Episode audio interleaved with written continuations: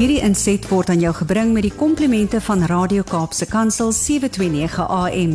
Besoek ons gerus by www.cape pulpit.co.za. En ehm um, ja, wat is dit jy was wat ver oggend ehm um, met my moet gesels oor braaivleisvure soos Annelies Kempen. Goeiemôre Annelies.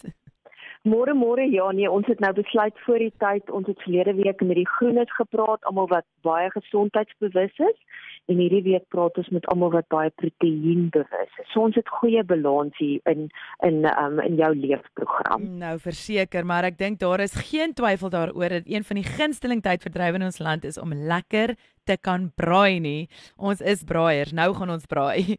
En met beerdkrag wat 'n realiteit is, gebeur dit soms ek dink nog sommer meer. Ek weet ons steek baie meer ons braaivleisvure op verseker in hierdie tyd en die vraag vanoggend is Het jy al ooit tweemaal gewonder oor die oorsprong van die hout as jy die braaivleis of kaggelvuur aanstuur en ek dink ek gaan nou my ore toedruk terwyl jy dit vir my sê.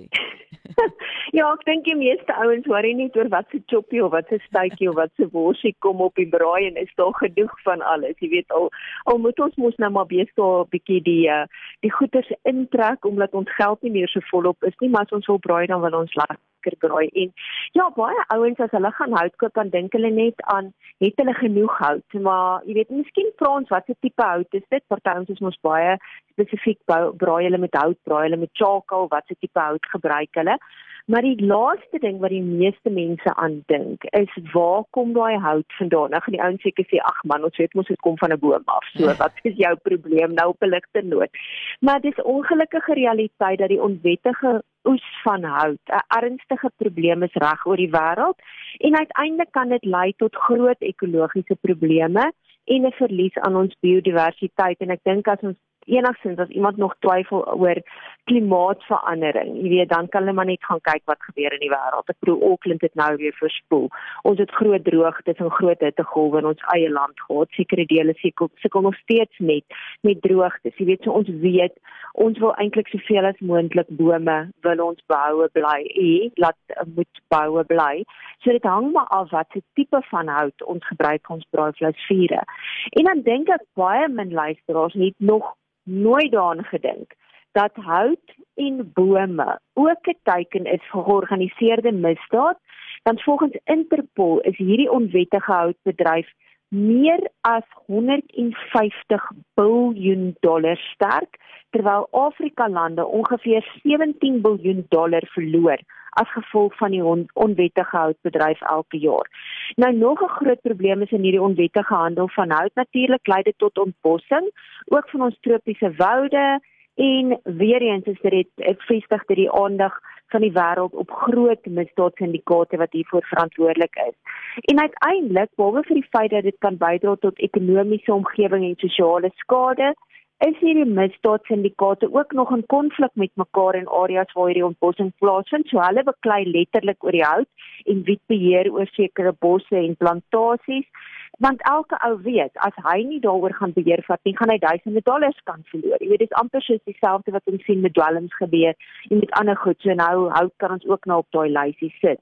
En ja, nog 'n realiteit is ek dink as ek nou 'n vinnige keuse moet doen oor mense wat ons moet vra oor weet jy wat houtsoort in Suid-Afrika beskerm is, gaan baie min mense sê dat hulle weet wat is beskermde spesies en natuurlik watter prosesse gevolg mag word om daai hout in die hande te kry. Nou kom ek gee sommer gou die antwoord op daai vraag wat ek gevra het. Beskermde spesies sluit in goed soos kameeldoring, stinkhout, rooi voor marula en mopani. En hier's die belangrike ding. Artikel 15 van die Nasionale Bosbouwet bepaal dat geen persoon enigste beskermde spesies mag beskadig, dit uitvoer, verkoop, koop, vervoer of skenk sonder 'n lisensie wat deur die minister van Bosbou, Visserye en Omgewing uitgereik is nie. So jy kan dalk nou gedink het, okay, maar ek het dit al gesien wat dit wettig verkoop is. Dis net ouens wat lisensies het wat dit mag doen. Hallo Annelies, kyk ek kyk nou na verlede week anders te na Avhouse, nou gaan ek nou anders te na Vierhout nou ook kyk, maar hoe en waar word hierdie um, hout onwettig verkoop? Ja, ek dink die ouens wat hier in die noorde van die land bly en gereeld, jy weet, ons is nogal lief daarvoor om gaga vir 'n dag of wat hartiese kant toe ry. Want ons het nou nie die see nie en ons het nie mooi berge nie, so gaan tingers ry nou maar harties toe vergewe ons Kaapenaars, maar dis nou maar ons wegbreek plekkie gaga vir net 'n lekker dag. Nou enige ou wat daar sal rondry, sal nou al gesien het hoeveel houtverkopers langs daai verskillende paaie sit en goedkoop hout verkoop. Ek weet as jy by 'n handelaar gaan 'n pakkie hout koop, dan gaan jy maklik hier in Gauteng tussen 50 en 100 rand betaal vir 'n stukkie hout. Daar gaan koop jy dit dalk vir 15 of 20 rand. En dadelik gaan jy dink, "Hier, dis die bargain van die jaar." Jy weet ek laai sommer die kas se totale bagasie ring gaan ek daarvoor maak, vol maak, jy weet want ek hoef nou lank nie weer aanhou te koop nie. Maar hoeveel van die ouens vra actually, jy weet, waar kom hy hout vandaan? En die realiteit is dat daar So 3 jaar gelede is op 40 plekke om die dam was daar houtverkopers wat hout van die inheemse maar beskermde boomspesies van daai area verkoop het. En natuurlik is dit onwettig. As jy as, as hartiese se hout op jou lysie was vir volgende naweek gou dinger dink twee keer. Want ek gaan nou vir jou sê hoekom. Jy weet ons dink net letterlik oor die prys maar die lank en die kort is ons moet begin dink aan waar kom my hout vandaan. Baie van hierdie verkopers sal van sê nee man, moenie worry nie, dit kom nie van die berge af van die Magaliesberge af nie, dit kom van Limpopo af. Maar die probleem is die kardeeboom is iets wat uniek is en dis juis iets wat in die Magaliesberg biosfeer voorkom, juis wat tussen Noordwes en Gauteng gelees en dit die wet verbied enige iemand om beskermde en inheemse bome in 'n biosfeer soos die Magaliesberg biosfeer af te kap. So ongelukkig is dit 'n probleem en kan jy maar amper weet, die kans is 99.9% dat as ons daai hout gaan koop, kom dit uit daai biosfeer uit. En omdat daai bome nogal relatief stadig groei, vind daar al hoe meer ontbossing plaas en is daar 'n baie groter kans vir groot gronderosie wat natuurlik kan lei tot modderstortings, afvloeiwater as daar baie reën is soos wat ons het gisterand en nogal 'n woeste storm heen in Pretoria gehad waar ons baie baie dankbaar is vir die reën. Maar nou kan jy dink, nou as daar nie bome is nie, dan lei dit nou weer tot vloedprobleme. En dan weet ons ook natuurlik, gaan bietjie terug na jou skool daartoe. Wat doen bome? Bome is baie goed natuurlik vir suurstofvervaardiging om koolstofdioksied uit die atmosfeer te hou. Dis ons huisies vir ons voëls, jy weet, en sonder bome gaan ons aan die einde van die dag sukkel om te oorleef. En die realiteit is ook dat die Magaliesberge nie die enigste plek is in die land waar deur hierdie onwettige handel in beskermende boomspesies sout geraak word nie. Limpopo loop ongelukkig ook deur daaronder. Ja, nou Annelies sê vir my is daar spesifieke tipe houtsoorte wat geteken word waarvan ons moet kennis dra om dalk in die toekoms voordat ons daai braaivleisvuur wil aansteek dit dalk nie koop nie, um, of is dit dalk net onder sekere omstandighede wat ons dit nie moet koop nie? Ja, ek dink en dit kom weer terug wat ek nou gesê het kameeldoringhout, jy weet, is baie bekend vir dis 'n verskriklike lekker vuurmaakhout. Oh, ja? Maar ek dink, jy weet, die meeste ouens, ek kan onthou 'n storie met my man gesê, jy weet, ons moet kameeldoringhout met ons koop want dit maak net 'n baie lekker vlammetjie. Maar ek dink baie min mense beskef besef dis 'n beskermde spesies, dis wat ek nou nog gesê het, jy weet, net ouens met 'n lisensie mag dit afkap. Maar selfs al is daai boom dood, vorm dit 'n belangrike deel van die ekosisteem. Waar klein insekte en klein diertjies in bly en dit sit weer belangrike voedingsstowwe terug in die grond wat die grond verryk. En slegs die ouens wat 'n permit het wat deur die departement van bosbou visserry in die omgewing uitgereik is mag met kameeldoringhout handel dryf. En dit is ook nie sommer enige permit nie. Jy weet dis 'n sogenaamde TOPS of threatened and protected species permit en dit word blykbaar net uitgereik na 'n baie lang en 'n komplekse proses. So dit gaan vir jou sê, ouens is mos lui wanneer dit kom by permitte en by admin en goed waarvoor hulle moet aansoek doen. So min mense gaan dit hê. So dit beteken nie jy mag dit nie koop nie. Dit beteken net jy moet 100% seker maak dat die ou wat daai kameeldoringhout aan jou verkoop.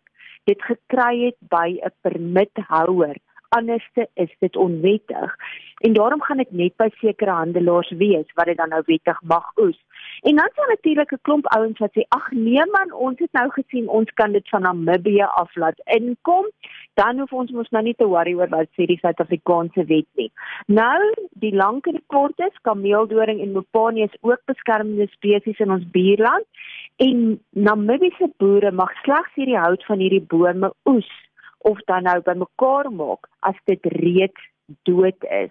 So dis nogal 'n belangrike ding om te dink dit is nie 'n uitkomplekkie nie. Daar is weer eens ook in daai land is daar spesifieke regulasies wat gevolg moet word.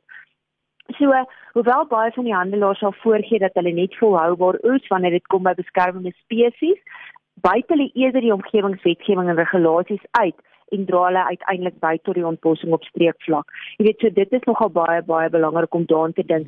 En dan sal ook nog gevang baie ouens sal vir jou sê nee man ons koop dit op aanlyn platforms van ouens wat beweer dat dit van Namibia afkom waar die boom reeds omgeval het en die son het dit uitgedroog so alles is baie mooi wonderlik. Maar dit gebeur nie altyd so nie. Niemand van ons gaan op 'n vliegtuig spring. Jy weet jy gaan kyk wat is die oorsprong van daai hout nie. So ons moet maar bietjie meer begin vra vra oor hierdie goed. Net soos wat ons moes verlede week het ons gehoor ons moet vra vra waar kom ons eiwous vandaan. Hmm. So nou kom dit by ons hout ook. So dit is belangrik weer eens kom dit terug na daai ding van hierdie oue vir permit, mag hy dit vervoer, mag hy dit oes, mag hy dit verpak, mag hy dit uitvoer. So dit is baie belangrik om daarna te kyk. So aan die einde van die dag moet ons maar eerder gaan begin kyk watter indringer spesies soos rooi kraan, sekelbos, bloekombome, Port Jackson en selfs die swart wattle kan ons gebruik eerder as ons kameeldoring moet baan en selfs harde kool waarvan net die takke wat afgebreek en afgeval het gebruik mag word. So dink bietjie daaraan rooi kraan, sekelbos, bloekombome, Port Jackson en die swart wattle is eerder wat ons moet gebruik. Ek weet jy kan nie alles gebruik vir die braaivleisvuur nie, maar gebruik dit dan eerder vir jou kaggelvuur as jy hier in Junie maand begin hou 'n begin kaggelvuur aan aansteek. Hmm, Annelies, ek dink my laaste vraag aan jou is hoe on, weet ons het nou gehoor van die houtverkopers op plekke in Hartbeespoortdam. Waar kry hulle hulle hout vandaan en is hulle enigstens 'n gevaar of 'n bedreiging vir ons? Ja, jy weet dit is maklik om te sê, weet jy wat, hierdie ouens sit minstens nie 'n bedel nie. Jy weet weer eens wat 'n groot probleem hier in die noorde van die land is met met mense wat so desperaat is dat hulle op elke hoek staan. So ons kan sê hierdie ouens verkoop minstens hout. Maar ongelukkig as daai hout van 'n verkeerde plek af kom, dan maak dit dit nie beter nie. Ja, en ek dink baie van ouens besef dit nie eers nie.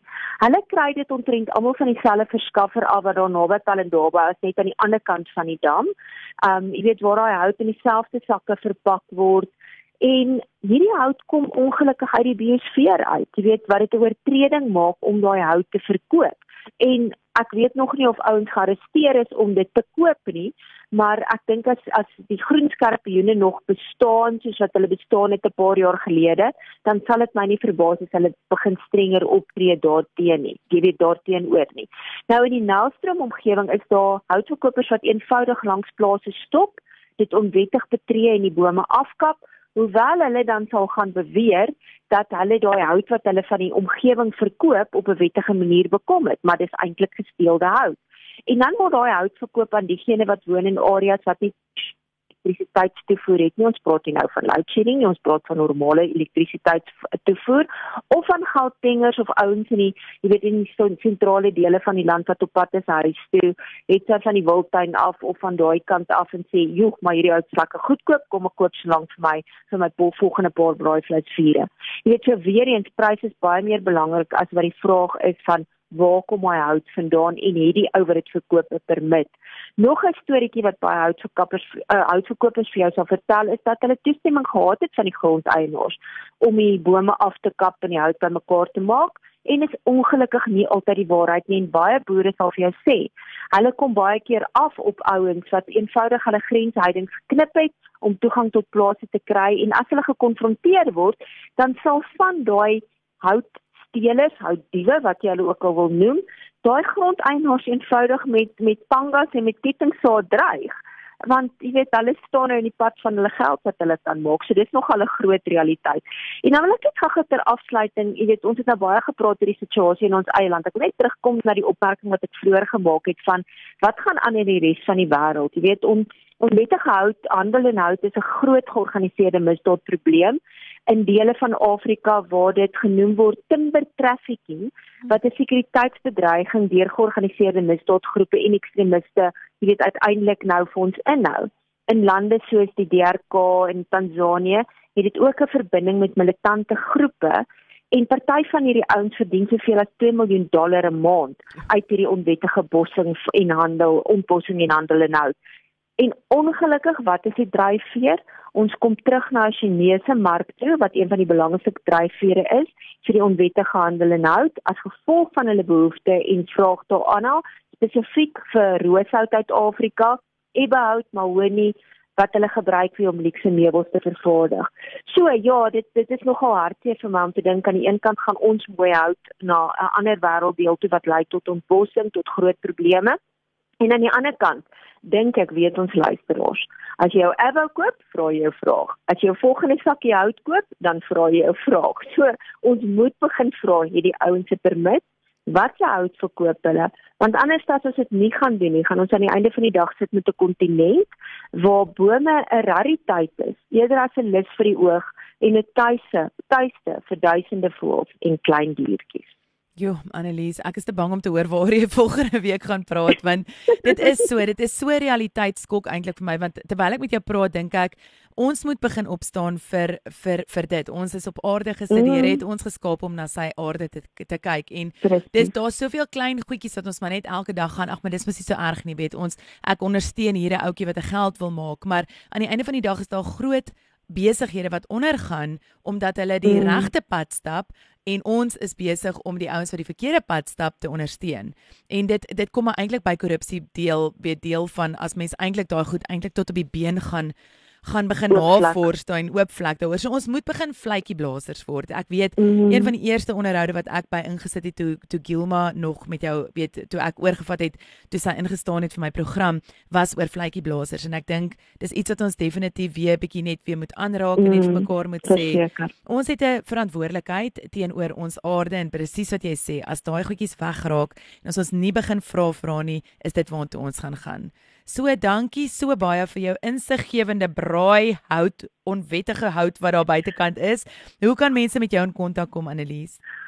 Net so gou voor ek die kontakbesonderhede gee, volgende week praat ons weer oor donkies. So dit gaan nogal die ouens laat wonder oor wat gaan ek sê oor donkies. Maar in elk geval, as jy nuuskierig is, nog 'n wonderlike artikel wat my kollega Kotie gedoen het, sy het ook hierdie ene gedoen. Gaan kyk op ons webwerf www.servamus.co.za, volg ons op sosiale media en teken en daar kan jy die volledige artikel lees oor hoekom jy moet worry oor waar jou erwes koop, waar jou braaivleis vier se volgende hout koop En wat gaan ek sê oor donkies? Dit is nou nog 'n teaser vir volgende week. Ek sê die donkie. 'n Donkie is 'n wonderlike, wonderlike ding. Ek hoop dit bly nog so na volgende week se gesprek. Ag Annelies, vrees ek dankie julle vir R28 vir 'n aanlyn um, in inteken is dit so ongelooflike lekker geskenk as jy regtig vir iemand net ietsie wil gee of as jy dit vir jouself wil kry en dan jy kry die harde kopie ook wat jy kan vir inskakel maar gaan kyk op hulle sosiale media web webtuistes en um sosiale media platforms Servamus en jy kan ook met Annelies in kontak tree. Um dit is so lekker om elke week met jou te gesels. Kom ons hoor wat sê jy van daai donkies. Dit was sy. Almal julle kan maar lief bly vir donkies. Dis okay. die lank en die kort hulle bly ouens. Okay, ja. great. Ek kan nie wag om volgende week te hoor wat jy oor donkies te sê nie, Annelies. Jy moet 'n heerlike dag verder hê. Ons praat weer vinnig. Mooi bly tot sien. Dankie. Tata. Hierdie inset was aan jou gebring met die komplimente van Radio Kaapse Kansel 729 AM. Besoek ons gerus by www.cape pulpit.co.za.